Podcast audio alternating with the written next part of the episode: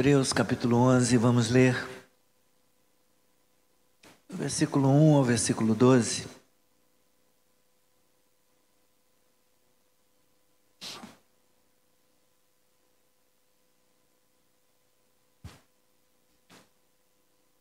A natureza da fé. Ora, a fé é a certeza de coisas que se esperam, a convicção de fatos que não se veem. Pois pela fé os antigos obtiveram bom testemunho. Pela fé entendemos que o universo foi formado pela palavra de Deus, de maneira que o visível veio a existir das coisas que não são visíveis. Pela fé, Abel ofereceu a Deus um sacrifício mais excelente do que Caim, pelo qual obteve testemunho de ser justo, tendo aprovação de Deus quanto às suas ofertas. Por meio da fé, mesmo depois de morto, ainda fala. Pela fé, Enoque foi levado a fim de não passar pela morte. Não foi achado porque Deus o havia levado, pois antes de ser levado, obteve testemunho de que havia agradado a Deus. De fato, sem fé é impossível agradar a Deus, porque é necessário que aquele que se aproxima de Deus creia que Ele existe e que recompensa os que o buscam. Pela fé, Noé é divinamente instruído a respeito de acontecimentos que ainda não se viam, e sendo temente a Deus, construiu uma arca para a salvação de sua família. Assim, ele condenou o mundo e se tornou herdeiro da justiça que vem da fé. Pela fé, Abraão, quando chamado, obedeceu a fim de ir para um lugar que devia receber como herança e partiu sem saber para onde ia. Pela fé, peregrinou na terra da promessa como em terra alheia, habitando em tendas com Isaac e Jacó, herdeiros com ele da mesma promessa, porque Abraão aguardava a cidade que tem fundamentos, da qual Deus é o arquiteto e construtor. Leia comigo. Pela fé também a própria Sara, apesar de não poder ter filhos e já ser idosa, recebeu o poder para ser mãe, pois considerou fiel aquele que lhe havia feito a promessa. Por isso, também de um só homem, praticamente morto, saiu uma posteridade tão numerosa como as estrelas do céu e inumerável como a areia que está na praia do mar. Obrigado, Senhor. Obrigado pela leitura da tua palavra. Ó oh, Senhor, e por tudo aquilo que vamos agora compartilhar, Senhor, com base nesse texto. Que o Senhor abra o, o nosso entendimento, ilumina, Senhor, abre os olhos, os olhos do nosso coração, ilumina o nosso entendimento e, e capacita-nos, Senhor, de modo que nós possamos, é, que nós possamos compreender o que o Senhor revelou, Pai, o que o Senhor mostrou aqui nesse texto sagrado. Ajuda-nos, Senhor, a aprender de Ti nesta noite e que o Senhor seja glorificado e nós, a Tua igreja, sejamos edificados. Em nome de Jesus. Amém. Amém. Poder sentar.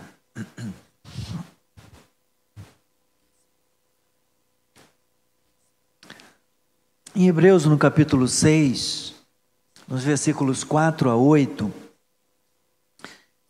nós vemos o escritor fazer uma advertência aos leitores hebreus, e após, após adverti-los, capítulo 6, versículos 4 a 8, é, eu não vou ter tempo para fazer todas as leituras, nós já passamos por esse capítulo, apenas para a gente rememorar algumas coisas. Mas lá o escritor faz uma advertência aos leitores hebreus, é, dizendo algo que é impossível aqueles que uma vez foram iluminados, provaram o dom celestial, se tornaram participantes do Espírito Santo, provaram a, a, a boa palavra de Deus e os poderes do mundo vindouro e caíram. Sim, é impossível outra vez renová-los para arrependimento, visto que de novo estão crucificando para si o Filho de Deus, expondo-o à zombaria. É, porque a terra que absorve a chuva que frequentemente cai sobre ela e produz plantas úteis para aqueles que a cultivam, recebe bênção da parte de Deus. Mas se produz espinhos e ervas daninhas, é rejeitada está perto da maldição, e o seu fim é ser queimada. E eles, depois de fazer advertência quanto ao perigo da apostasia, o escritor os encoraja a os encoraja à perseverança. É, a partir do versículo 9 até o versículo 12.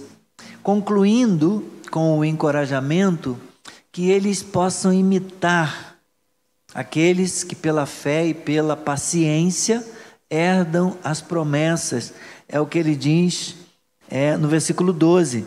Para que para que não se tornem preguiçosos, mas imitadores daqueles que pela fé e pela paciência herdam as promessas. Esse mesmo padrão é, a gente pode perceber no final do capítulo 10, que é onde nós paramos na, na última semana. O mesmo padrão nós encontramos aí no versículo 10, a partir do versículo 19 até o versículo 31 vem uma palavra de advertência. Portanto, meus irmãos, tendo ousadia para entrar no santuário pelo sangue de Jesus, pelo novo e vivo caminho que ele nos abriu por meio da, do véu, isto é, pela sua carne, tendo um grande sacerdote sobre a casa de Deus, e aí vem as exortações: aproximemo-nos com um coração sincero. Versículo 23: guardemos firme a confissão da esperança sem vacilar 24, cuidemos também de nos animar uns aos outros no amor e na prática de boas obras, não deixemos de congregar, como é costume de alguns. Ele vai trazendo essas exortações e depois essa exortação, estas exortações, elas também serão seguidas de encorajamento para que os leitores mantenham a confiança e perseverem na fé, a fim de que alcancem a promessa. É o que ele vai compartilhar a partir do versículo 32 até o versículo 39. Uma palavra de encorajamento. Lembrem-se dos dias passados, quando depois que vocês foram iluminados, sustentaram uma grande luta e sofrimentos. Em certos momentos vocês foram transformados em espetáculo, tanto para serem insultados quanto para serem maltratados. Em outros vocês se tornaram coparticipantes com aqueles que foram tratados assim, maltratados, porque vocês não apenas se compadeceram dos encarcerados, mas também aceitaram com alegria a expoliação dos seus bens porque vocês sabiam que tinham um patrimônio superior e durável. Portanto, não percam a confiança de vocês. Não percam a confiança de vocês, porque ela tem grande recompensa. Vocês precisam perseverar para que, havendo feito a vontade de Deus, vocês alcancem a promessa. Então, da mesma maneira como lá no capítulo 6, aqui no capítulo 10 também, vem uma palavra de advertência, e após a palavra de advertência, vem a palavra de encorajamento. E ele vai concluir dizendo: Porque de, ainda dentro de pouco tempo aquele que vem virá, e não irá demorar, mas o meu justo viverá pela fé. Se retroceder, dele a minha alma não se agrada. Ele traz aqui uma palavra Antigo, do Antigo Testamento. Nós, porém, não somos dos que retrocedem para a perdição, mas somos da fé para a preservação da alma. Ele parte então, é, na sequência, para o capítulo 11 depois de definir o significado da fé e de explicar como nós temos a certeza da fé, então são apresentados diversos exemplos, diversas pessoas que podem servir de modelos, de exemplos de fé do Antigo Testamento.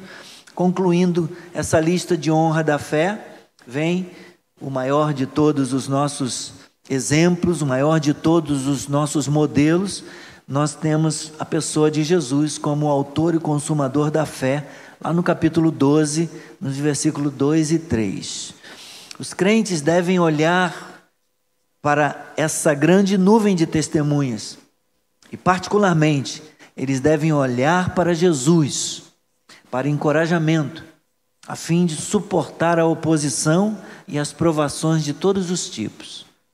Quando você quiser, estiver sentindo a sua fé um tanto abalada, então corre para essa galeria da fé de Hebreus 11 e veja o testemunho dos irmãos e veja o que eles passaram e, e veja tanto na, na, no exemplo deles quanto no exemplo maior de Jesus como eles ficaram firmes, como eles perseveraram, eles suportaram a oposição e as provações de toda sorte. E Deus os guardou, e Deus os sustentou. Essa sessão vai do capítulo 11, versículo 1, até o capítulo 12, versículo 13, tratando do mesmo tema, da fé e da perseverança. Então, ao concluir o capítulo 10, o escritor ele termina o capítulo 10 falando de que assunto, de que tema ele termina o capítulo 10. Um de cada vez. Vamos olhar? Veja o finalzinho aí do versículo 10. Poderíamos ler do capítulo 10. Poderíamos ler versículos 37, 38 e 39. Olha, ele diz: vocês precisam perseverar para que depois de fazer a vontade de Deus vocês alcancem a promessa, porque ainda dentro de pouco tempo aquele que vem virá e não irá demorar. Mas o justo, o justo viverá por quê? O justo viverá pela fé.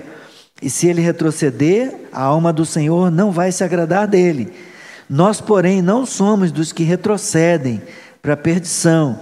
Nós não vamos desagradar a Deus com esse negócio de desistir, de retroceder, mas nós somos da nós somos da fé, nós somos os justos, somos da fé para a salvação, para, per, para a preservação da alma. Ele termina então é, o capítulo 10, meus irmãos, falando da fé. Nós somos aqueles que creem, e somente aqueles que creem vão finalmente alcançar a salvação. Claramente, de acordo com a passagem que nós vimos, não pode haver apóstatas e crentes numa mesma pessoa. Um, um, indivíduo, seja homem ou mulher, ele não pode ser um cristão, um crente no Senhor, um crente em Jesus Cristo e um apóstata. Ele não pode ser daquele que retrocede. Ele tem que ser daquele que avança, daquele que persevera, que vai adiante. No versículo 39 do capítulo 10, o autor reafirma sua confiança nos leitores e ele se inclui entre eles. Ele se envolve com eles, se une, porque ele diz o que? Nós, porém, não somos dos que retrocedem. Ele se, se, se, se imiscui lá, ele se une juntamente com os irmãos daquela igreja, daquela congregação. Estamos juntos. E nós não vamos retroceder. E nós não jogamos no time dos que desistem. Nós não fazemos parte desse time. Eu estou tô, tô com vocês. Nós somos daqueles que vão para frente, daqueles que avançam. O retroceder provoca o desprazer, o desagrado divino. Como diz o versículo 38. É, se retroceder, nele ou dele, desse tipo de crente que retrocede, que desanima, que desiste, que apostata, a minha alma não se agradará. Deus não se agrada do que apostata da fé, porque quem faz isso, o faz para a perdição. Nós não somos dos que retrocedem, porque quem retrocede, retrocede para a perdição. Ele faz aqui um jogo com as palavras. Nós somos da fé, porque a fé resulta em quê? A fé resulta em salvação, isto é, na preservação da alma, na preservação da vida.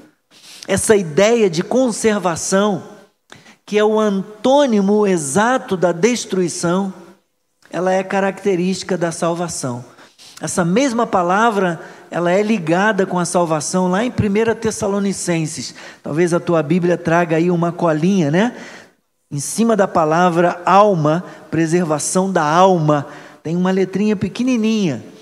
E aí, se você for lá na, na nota de rodapé, tem lá qual é a conexão desse dessa palavra aí é 1 Tessalonicenses 5,9. Essa palavra ela é utilizada lá em Tessalonicenses com, é, com o sentido de salvação. E o texto lá de Paulo diz assim: Porque Deus não nos destinou para a ira mas para alcançar a salvação mediante nosso Senhor Jesus Cristo. Nós não fomos destinados para ira, nós fomos destinados para alcançar a salvação. Deus nos amou antes da fundação do mundo, Deus nos escolheu para a salvação, não nos destinou para a ira. E Ele está falando isso lá, portanto, em Hebreus, no finalzinho do capítulo 10. Nós somos dos que avançam, nós somos dos que perseveram, nós somos dos que continuam, que olham para cima e para frente, para o Autor e Consumador da fé, Jesus Cristo, como diz Hebreus 12, versículos 2 e 3. Glória a Deus, meus irmãos, louvado seja o nome, o nome do Senhor. Existe, portanto, esse caminho, esse caminho de fé. E por meio deste caminho de fé, os justos, no decurso da revelação especial, eles foram o que foram, eles são o que são. Se não tivessem sido homens e mulheres crentes em Deus, a geração presente não poderia desfrutar de uma rica herança que foi deixada para eles, uma rica herança hebraica. A Bíblia elogia o povo fiel de Deus e em nenhum lugar em nenhum lugar, definitivamente, o elogio soa mais alto do que aqui, nesse 11 capítulo de Hebreus. A epístola foi escrita por um cristão desconhecido para um grupo de judeus convertidos a Cristo, pessoas perseguidas que precisavam ter sua fé confirmada e fortalecida. Então ele diz: Vamos lá, gente, Vamos nos animar, vamos nos encorajar. Lembremos-nos que nós temos alguém a quem nós estamos seguindo, nós temos alguém em quem nos inspirar. No versículo 1, portanto, ele fala do significado da fé. Quando ele diz: Ora, a fé, isso que ele acabou de finalizar o capítulo 10, nós somos destes, nós somos destes da fé para a preservação da alma. Mas o que é a fé? Ele vai responder. Como se alguém perguntasse: Mas o que é a fé? Bom, ora, a fé é a certeza de coisas que se esperam, a convicção de fatos que não se veem. Glória a Deus. O autor ele inicia com uma proposição geral em relação à natureza da fé. Ora, a fé é certeza, é certeza de coisas que se esperam, a convicção de fatos que não se veem. E a palavra usada aqui no original, ela pode significar crença, confiança, fidelidade, persuasão, persuasão firme ou convicção firme. Mas na Bíblia, ela sempre encontra o seu propósito em Deus. Qualquer que seja a definição que tenha a fé, ela sempre encontra o seu propósito em Deus. Fé bíblica não é crer em si mesmo, não é crer no homem mas crer em Deus. Não é nem mesmo fé na fé, crer na fé, mas é crer em Deus. O uso constante é, do dativo de instrumento pela fé aqui, nesse capítulo, ele não atribui nenhum poder mágico à fé, mas simplesmente ele mostra que a fé é o meio pelo qual recebemos de Deus, que é a fonte do nosso serviço para Deus e a única base aceitável de um relacionamento satisfeito com Deus. Portanto, a proposição do versículo 1, embora não defina a fé exatamente, ela mostra, primeiro, a sua relação com a esperança, em segundo lugar, ela mostra a sua relação com o invisível. A fé é certeza de esperança, é certeza de coisas que se esperam. E o que mais? A fé é uma convicção daquilo que a gente não vê. É convicção de algo invisível. Então, pelo menos essas duas coisas nós, temos, embora não tenhamos uma definição é, no sentido mais, mais amplo da palavra, mais profundo da palavra, embora não defina exatamente a fé, mas ela mostra que essa fé ela está relacionada com a esperança e ela está relacionada também com aquilo que é invisível. A palavra fundamento, no original, ela traz a ideia de, de colocar abaixo. E neste caso, esta palavra traz a ideia da confiança de que as nossas esperanças são válidas e o fundamento também para que se realizem. A fé fica na base das coisas que se esperam e as preserva para nós. Se perdermos a nossa fé, nossas esperanças não se materializarão. Alguém disse: fé é o documento de propriedade ou a escritura definitiva daquilo que a gente acredita, daquilo que a gente, daquilo que a gente espera. Mesmo que seja algo invisível, Deus nos dá um documento. Deus nos dá um documento de propriedade. Deus nos dá a posse, a escritura definitiva daquilo que a gente acredita. A fé, meus irmãos, significa estar certo das coisas que não podemos ver. Ver. Fé, portanto, é muito mais do que um pensar desejoso ou um esperar anelante. A fé sempre encontra o seu propósito em Deus. Eu disse, ao falar da definição de fé, que ela sempre encontra o seu propósito em Deus. Mesmo que sendo salvo pela graça, eu tenha que me arrepender e crer, esse arrependimento e essa crença também é dádiva de Deus. Paulo disse em Efésios capítulo 2 e versículo 8: Porque pela graça sois salvos mediante a fé. Isso não vem de vocês, é dom de Deus. Todo processo é um dom. Todo processo é uma dádiva de Deus. O arrependimento é, da, é dom de Deus, a fé é dom de Deus e a salvação é dom de Deus. Tudo, todo o processo, nós recebemos como dom de Deus. O autor aos Hebreus diz que nós devemos olhar firmemente para o autor e consumador da nossa fé, Jesus. Hebreus 12, versículo 2. Nossa fé é dom de Deus, começa e encontra consumação em Jesus Cristo. Começa e encontra realização, materialização na pessoa e na obra de Jesus Cristo. Muitas vezes, eu estou correndo um pouquinho por causa da hora, tá? Me perdoe. Muitas vezes, ao pensarmos em fé, nós imaginamos uma coisa subjetiva, uma experiência subjetiva. Mas a validade da fé cristã não está baseada em nossa sinceridade, nem em nosso fervor. Ela mantém-se fundamentada na verdade que a palavra de Deus revela.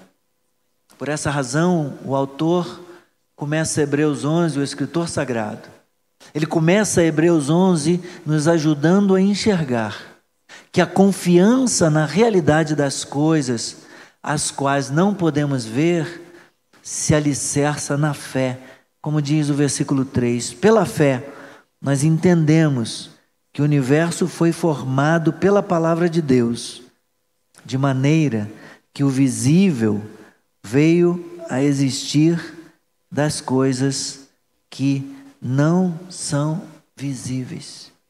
O visível, aquilo que a gente pode ver e tocar, o universo, veio à existência, foi chamado à existência do nada. Deus, do nada, do que não existe, Deus chamou à existência tudo o que existe.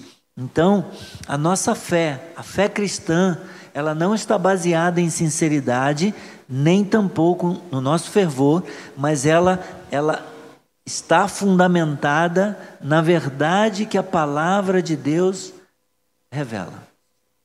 Por isso nós confiamos, nós confiamos em Deus. E porque nós confiamos em Deus, nós confiamos na realidade das coisas.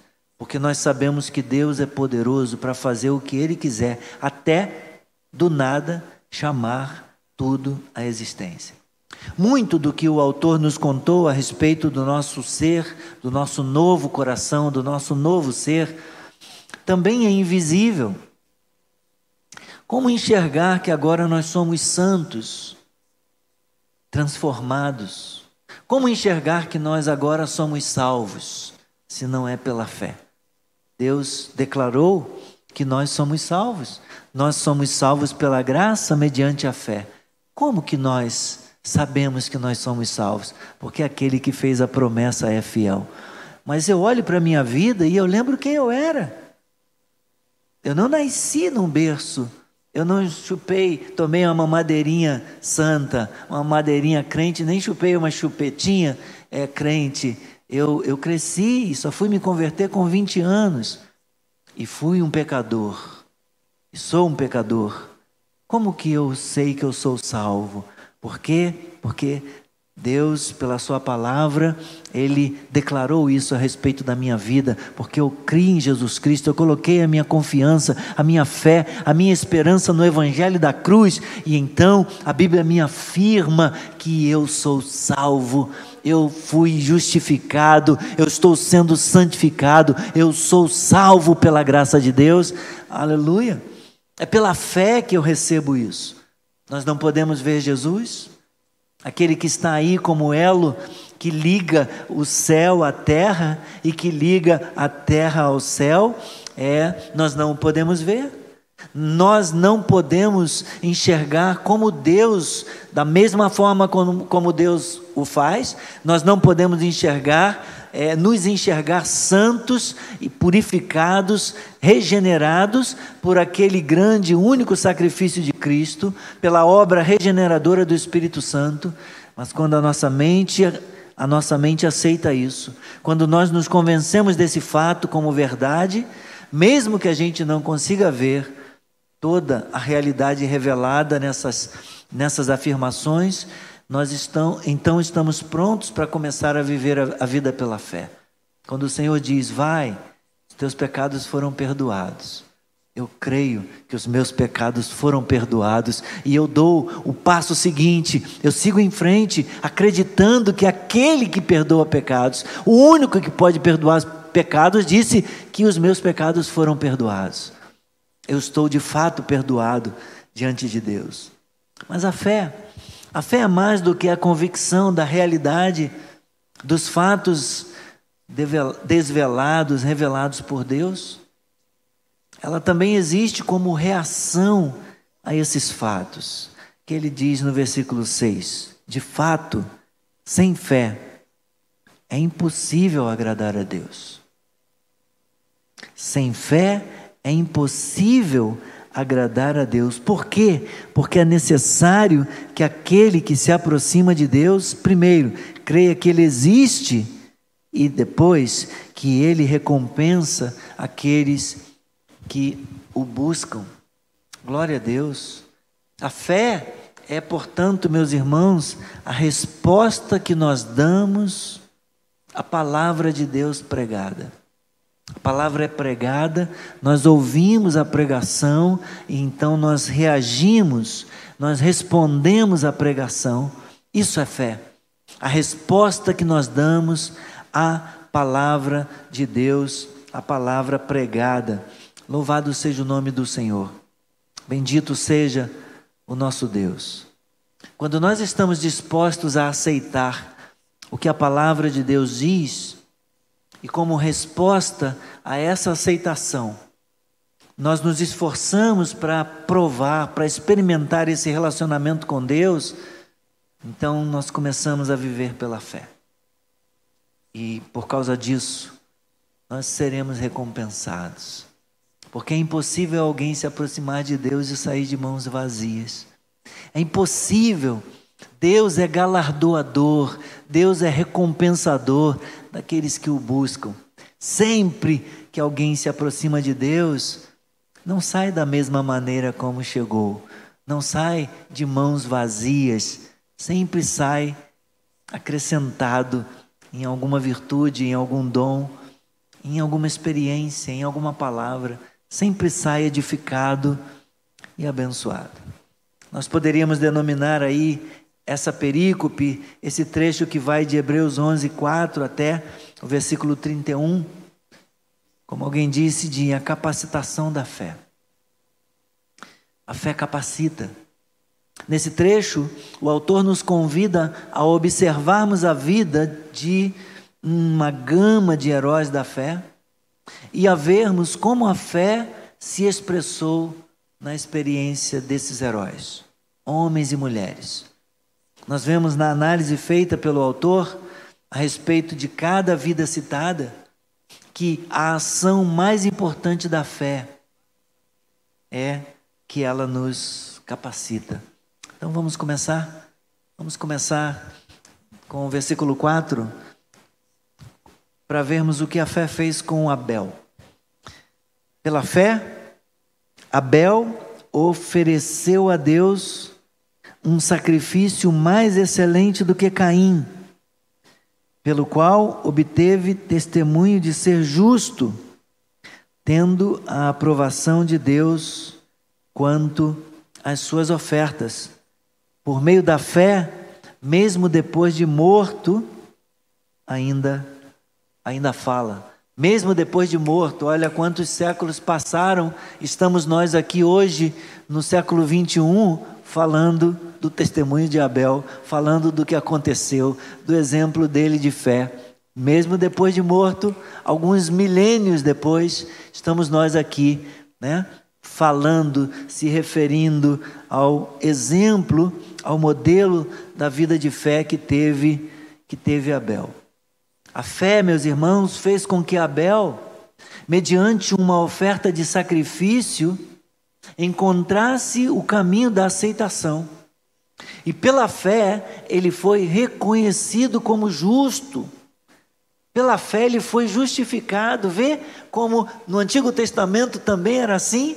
Como que as pessoas eram salvas no Antigo Testamento? Da mesma maneira que hoje, Deus justifica o ímpio, Deus justifica o pecador, é Deus que atribui a, a, a fé a, ao pecador e o declara justo. Então, pela fé, ele foi reconhecido como justo e assim Abel obteve a aprovação de Deus.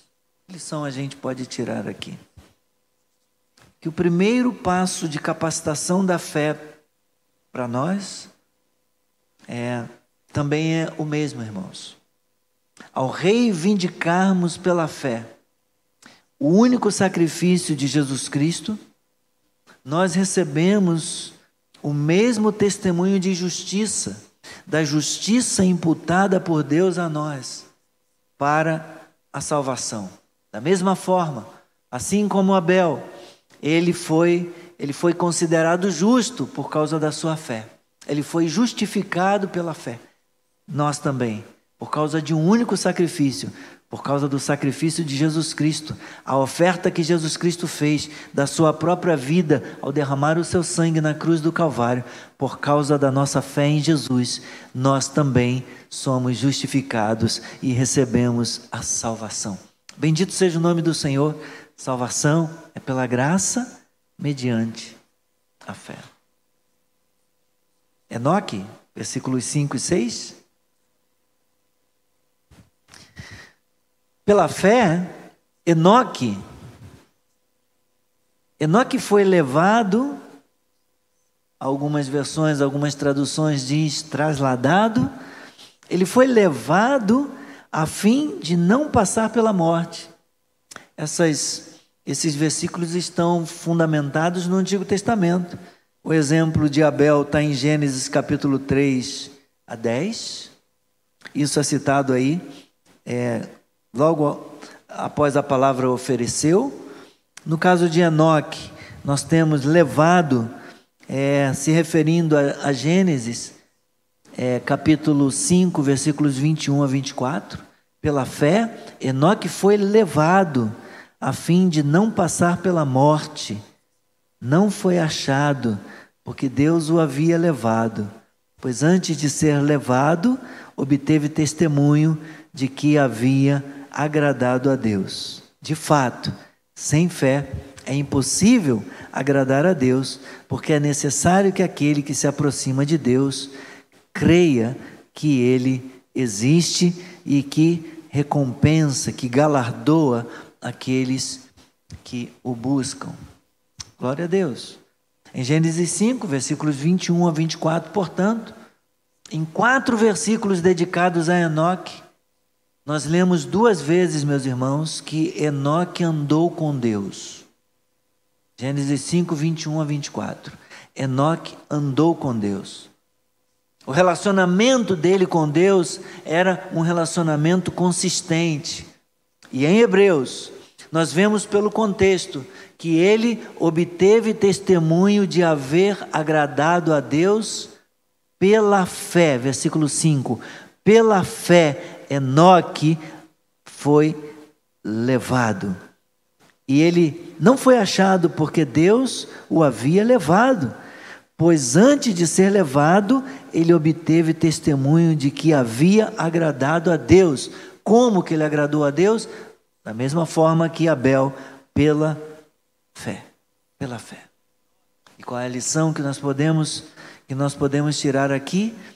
É que a fé ela possibilita igualmente a cada um de nós andar com Deus.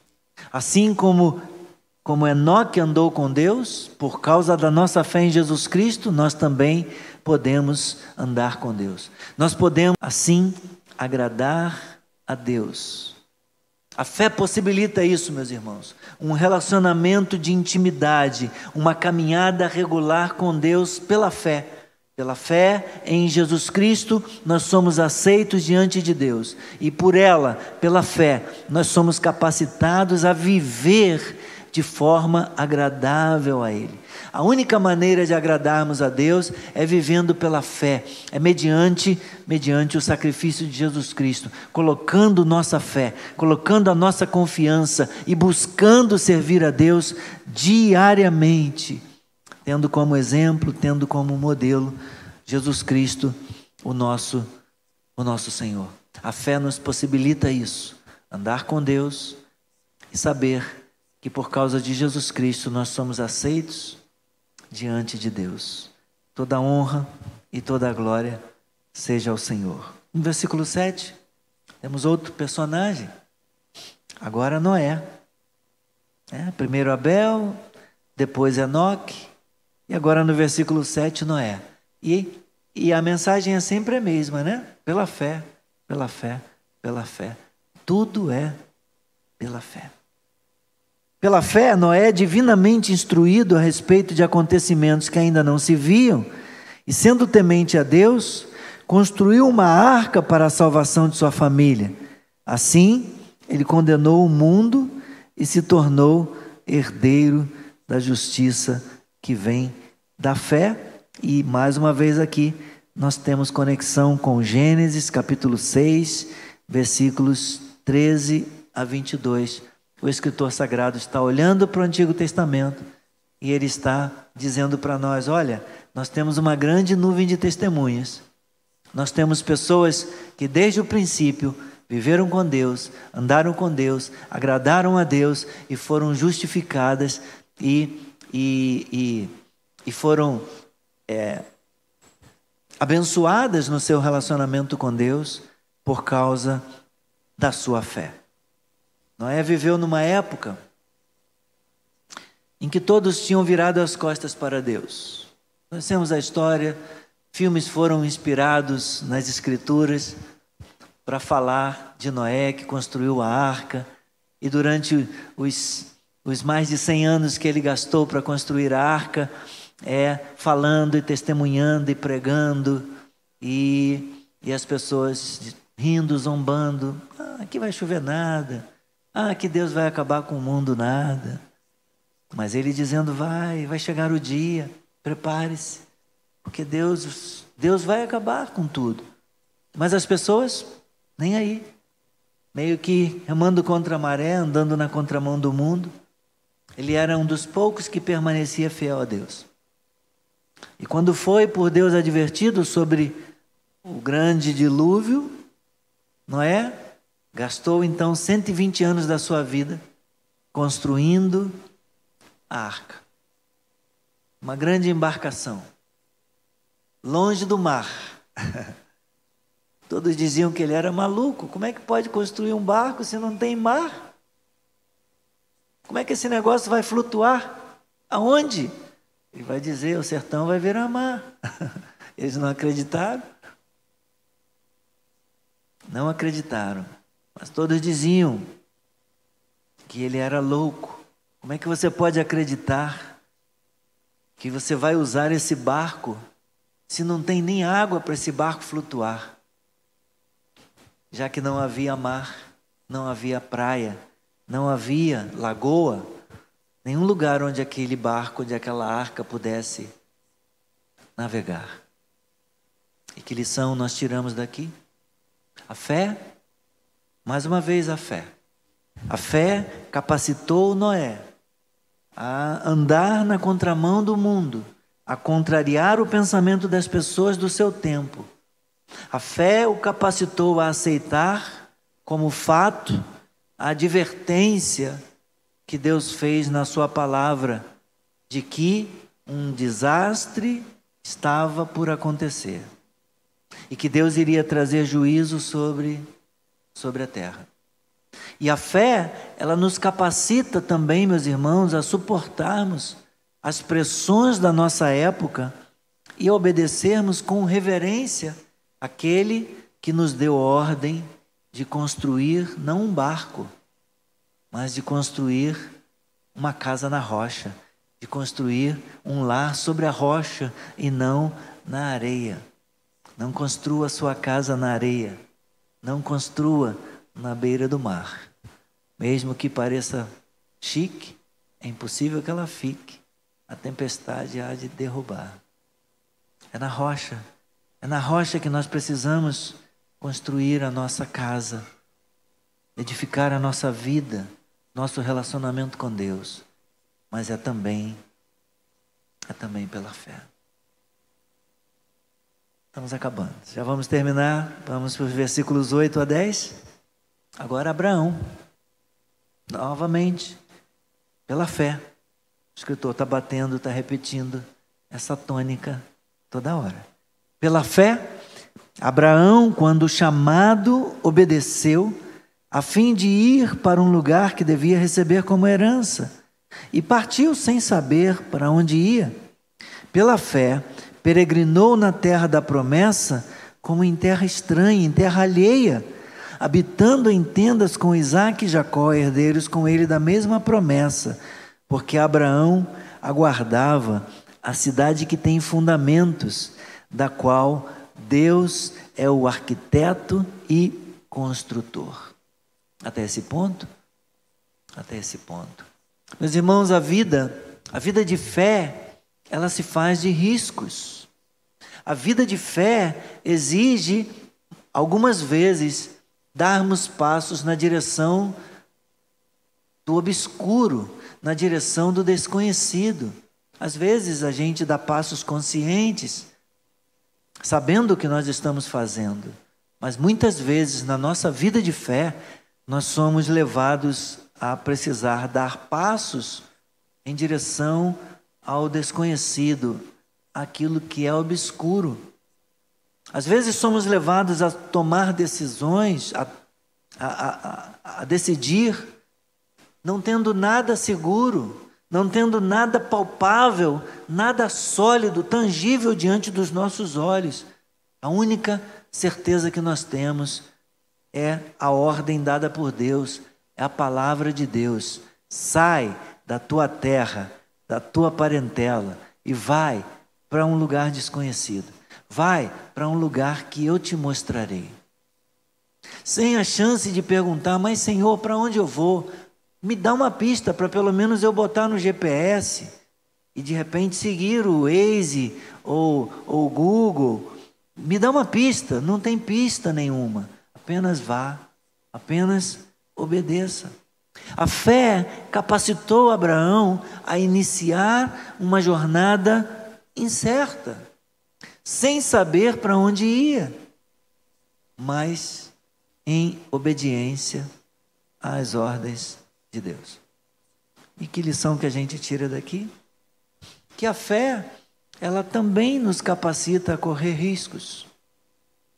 Nós podemos até experimentar na nossa caminhada com Deus, nós podemos experimentar períodos de incertezas. E aqui, as palavras utilizadas aqui, elas demonstram a transitoriedade. Versículo 9: Ele habitou em tendas. Não tinha minha casa, minha vida. Ele ainda não podia comprar o seu imóvel, ter a chave tão sonhada da sua casa própria. Ele estava habitando em tendas que armava e desarmava, com os herdeiros junto com ele da mesma promessa, Isaac e Jacó. Levanta a tenda, para um pouquinho, descansa um pouquinho. É, caminha mais um tanto, arma a tenda de novo, para um pouquinho, descansa um pouquinho e novamente. Isso fala de transitoriedade. Isso fala de uma coisa não permanente.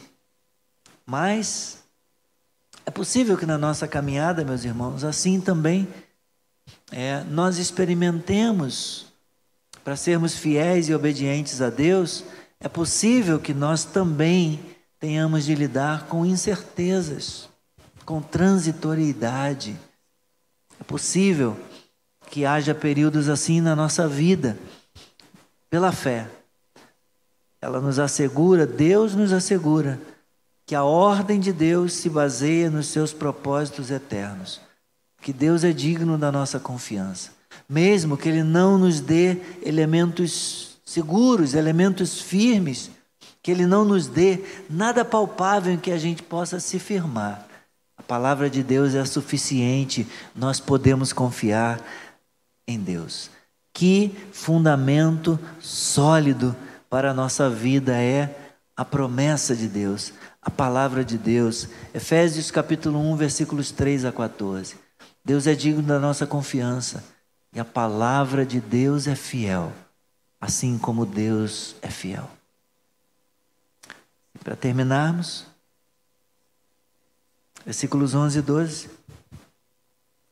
Pela fé, também a própria Sara, apesar de não poder ter filhos e já ser idosa, recebeu poder para ser mãe, pois considerou fiel aquele que lhe havia feito a promessa. Por isso, também de um só homem, praticamente morto, saiu uma posteridade tão numerosa como as estrelas do céu e inumerável como a areia que está na praia do mar. Temos aqui mais um exemplo encorajador para nós, através da esposa de Abraão, através de Sara, para também, né, nesses tempos em que as pessoas se apegam tanto ao gênero, pô, mas também só tinha exemplo de homem, só tinha exemplo de homem. Aí Deus fala: então vai lá, vou dar um exemplo de uma mulher para vocês. Vou dar o exemplo de Sara. Quando Sara ouviu a promessa pela primeira vez, ela riu. E meu velho já também mais para lá do que para cá. E você mãe nada. Gênesis 18 versículos 12 a 15, nos conta essa história. Mas as incertezas iniciais foram vencidas por ela. A fé entrou em ação para capacitar o seu ventre adormecido, o seu ventre amortecido, e para ganhar vitalidade para gerar um filho. E ela gerou um filho. Mesmo que quando ouviu a promessa que Deus mandou lá, mandou o anjo dar a promessa, mesmo que ela tenha duvidado, mesmo que ela tenha rido, ela, seu ventre ganhou vida, ganhou vida, ganhou vitalidade. E qual é a lição, irmãos, que nós podemos tirar aqui? É que, da mesma forma, Muitas vezes nós somos tomados e somos derrotados pela descrença. Às vezes a gente não acredita, a gente não confia logo, logo de cara. Partes da nossa personalidade parecem estar amortecidas, parecem estar meio que murchas, mas a fé pode ser restaurada, mesmo uma fé de alguém amortecido ou uma fé amortecida, murcha, ela pode ser restaurada. Até mesmo a fé proveniente de uma segunda chance. Ela pode nos capacitar a experimentarmos vitalidade, fecundidade em áreas da vida que nós considerávamos mortas, em situações que nós consideramos impossíveis, em batalhas que a gente já tinha dado como perdida. Ah, eu nem acreditava mais que ia conseguir receber aquele dinheiro. E de repente, Deus traz. Ah, eu nem acreditava que eu conseguia, conseguiria isso. Ah, não.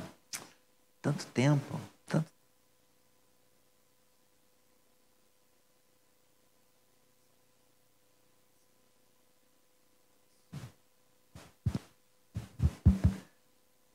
É, tanto tempo sem me relacionar com ninguém, nem já tinha deixado de lado esse negócio de arranjar um namorado, poderia pensar a moça.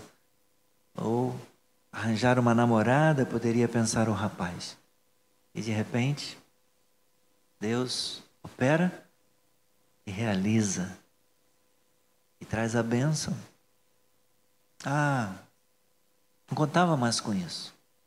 Era uma causa perdida. Não existem causas perdidas para o nosso advogado, o grande advogado, para o nosso sumo sacerdote fiel, todo-poderoso. Deus seja louvado, irmãos. Tudo é possível pela fé, tudo é possível aquele que crê, ainda que seja uma fé amortecida, ainda que seja uma fé duvidosa, como a de Sara, que ri, que não crê inicialmente, mas Deus dá uma, uma segunda chance. Ah, tudo é possível. Você crê? Glória a Deus. Vamos ficar de pé.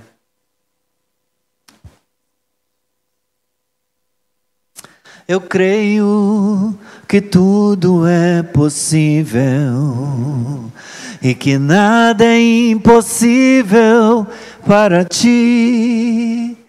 Basta uma palavra tua e os montes se removerão. Eu creio que tudo é possível. Faz um sol aí. Eu creio.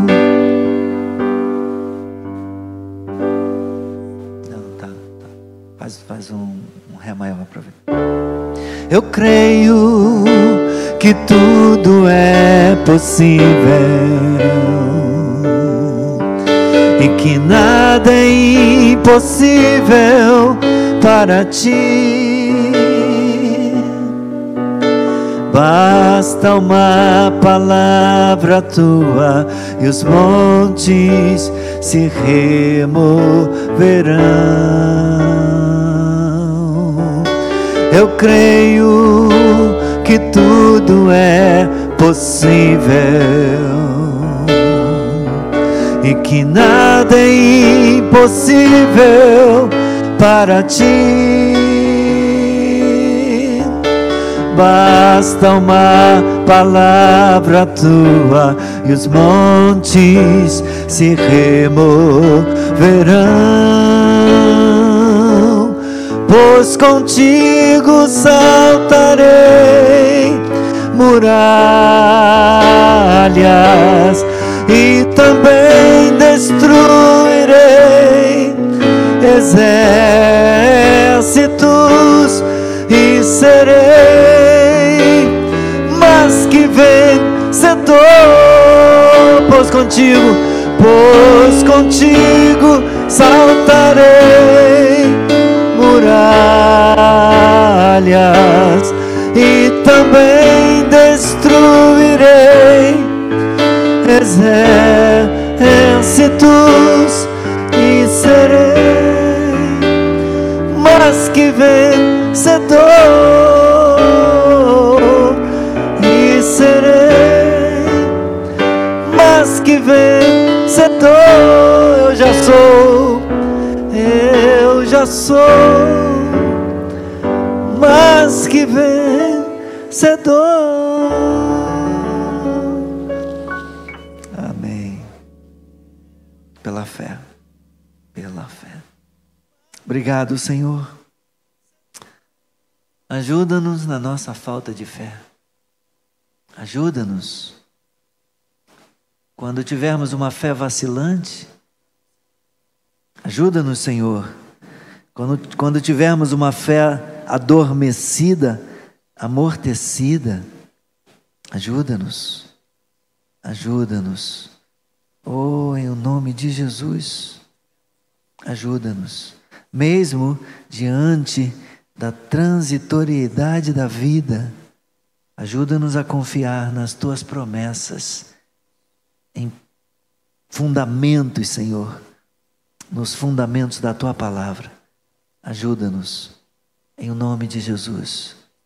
Nós cremos em Ti, nós confiamos em Ti. Obrigado por Jesus Cristo, nosso Senhor e Salvador, que dá substância para a nossa fé. Obrigado, Senhor, pela obra da cruz. Bendito seja o nome de Jesus Cristo, nosso Salvador. Nos abençoe, vivifica-nos, fortalece-nos, aumenta a nossa fé. Oh Deus, é a oração que te fazemos. Em nome do teu filho. Amém. Amém. Eu desejo para vocês uma noite abençoada que a nossa fé esteja firmada no Senhor. Em o nome de Jesus. Me despeço de vocês da internet, das redes sociais. Que Deus abençoe, que o Senhor fale ao seu coração através da palavra. Deus abençoe. Parabéns, Antônio e Ana Paula, pelos 20 anos de vida conjugal. Parabéns, Marcos e Márcia, pelos 10 anos de vida a dois, pela família de vocês. E que Deus abençoe. Muito obrigado pela sua companhia. E me perdoe por esses minutinhos que a gente passou aí, além do tempo. Um abraço. Até amanhã, às oito da manhã, de novo, seguindo lá com a nossa live. Tá bom? Paz. Vão em paz. Que Deus os abençoe rica e abundantemente. Senhor, despede o teu povo, leva os teus servos, guarda-os agora na volta para casa e continue, ó Deus, guiando nossos passos, fortalecendo a nossa fé e firmando-nos sobre a rocha que é Jesus Cristo. Amém e amém. Que Deus abençoe.